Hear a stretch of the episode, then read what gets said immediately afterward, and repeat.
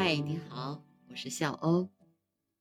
二零二二年还有两三天就要过去了，这一年我做的最主要的事情就是观鸟，因为其他的事情也做不成嘛。那么最后这一个月，因为疫情的原因，连观鸟都不多了。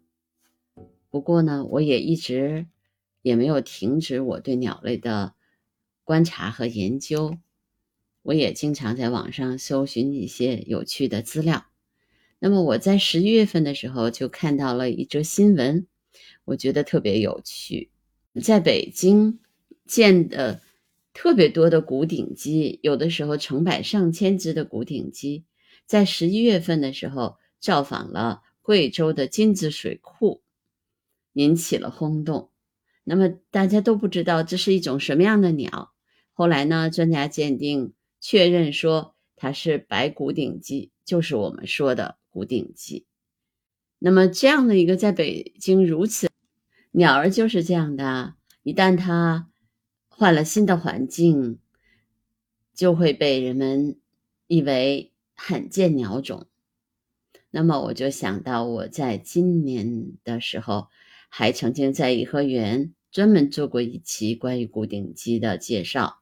那我也在这里给大家分享一下，古顶鸡也叫白骨顶，它是秧鸡科骨顶属的鸟类，嘴的长度呢比较适中，而且是白色的，身体是黑的，嗯，嘴还是呃有点圆，一直到它的那个头部那块都有一点那个白色，呃，身体其他的部分呢。是黑色或者暗灰色的，还有呢，就是它，嗯，尾巴尾尾的那个下羽有还有一点白色，嗯，它呢有一个特别大的特点，又是一个两性看起来差不多的鸟，嗯，两种鸟的颜色，雄性和雌性长得差不多，嗯，它也是。吃小鱼啊，水草啊，它比较厉害，因为它总总是成群结队的。你听到刚才它的叫声了没有？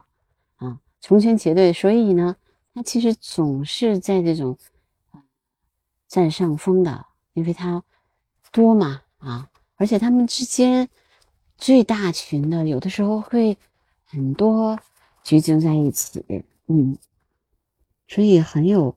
攻击性，他们之间也好，经常发生争斗，彼此之间都不服气对方。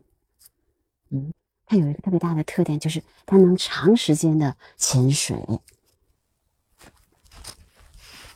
它能潜在水里很长的时间，在岸上它也能走，但是它在岸上的时候走的就会比较慢一些。嗯。它的眼睛很特别，它的眼睛是红色的。你想，它就是黑白红三种颜色都在它身上有特别明显的这个表现的。嗯，红色的眼睛，白色的嘴，还有一个突出的那个白色的鼻子，身体的其他的部位全部是黑色的，黑白红三色在它身上特别明显。嗯，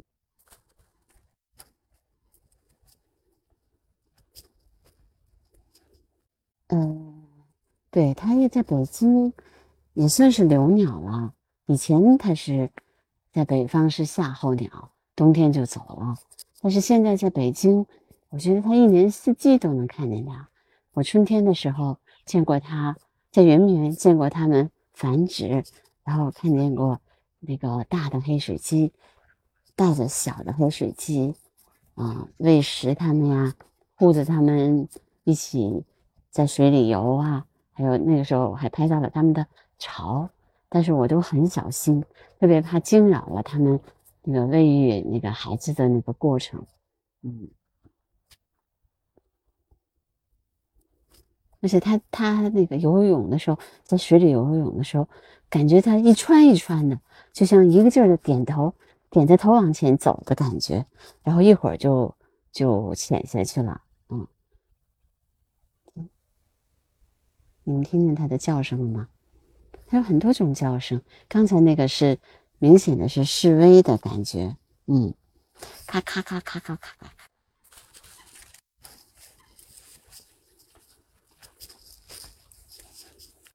嗯，不到七月份的时候，在北京能够看见它们的繁殖。我觉得春天，嗯，一直到夏天之前吧，你会看见各种各样的鸟，呃，繁殖，也能看见它们是怎么养育它们的后代的，也很辛苦，因为它们一一巢吧，差不多有五六只，呃，所以呢，我觉得养育起来也不容易，嗯。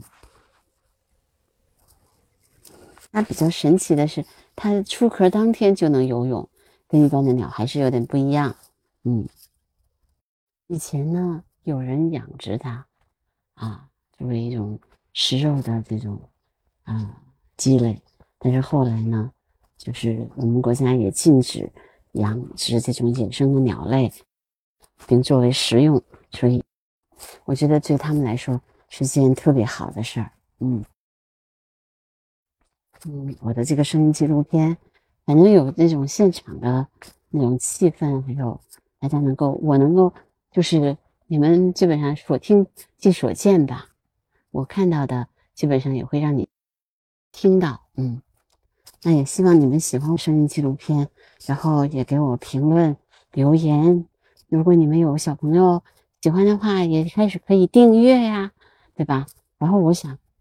周末的时候，我可能还会出一些本周最美鸟类排行榜，然后我这一周或者是哎这段时间拍摄的鸟类最漂亮的，给他们排个行啊。然后这个时候我也会把照片分享给大家。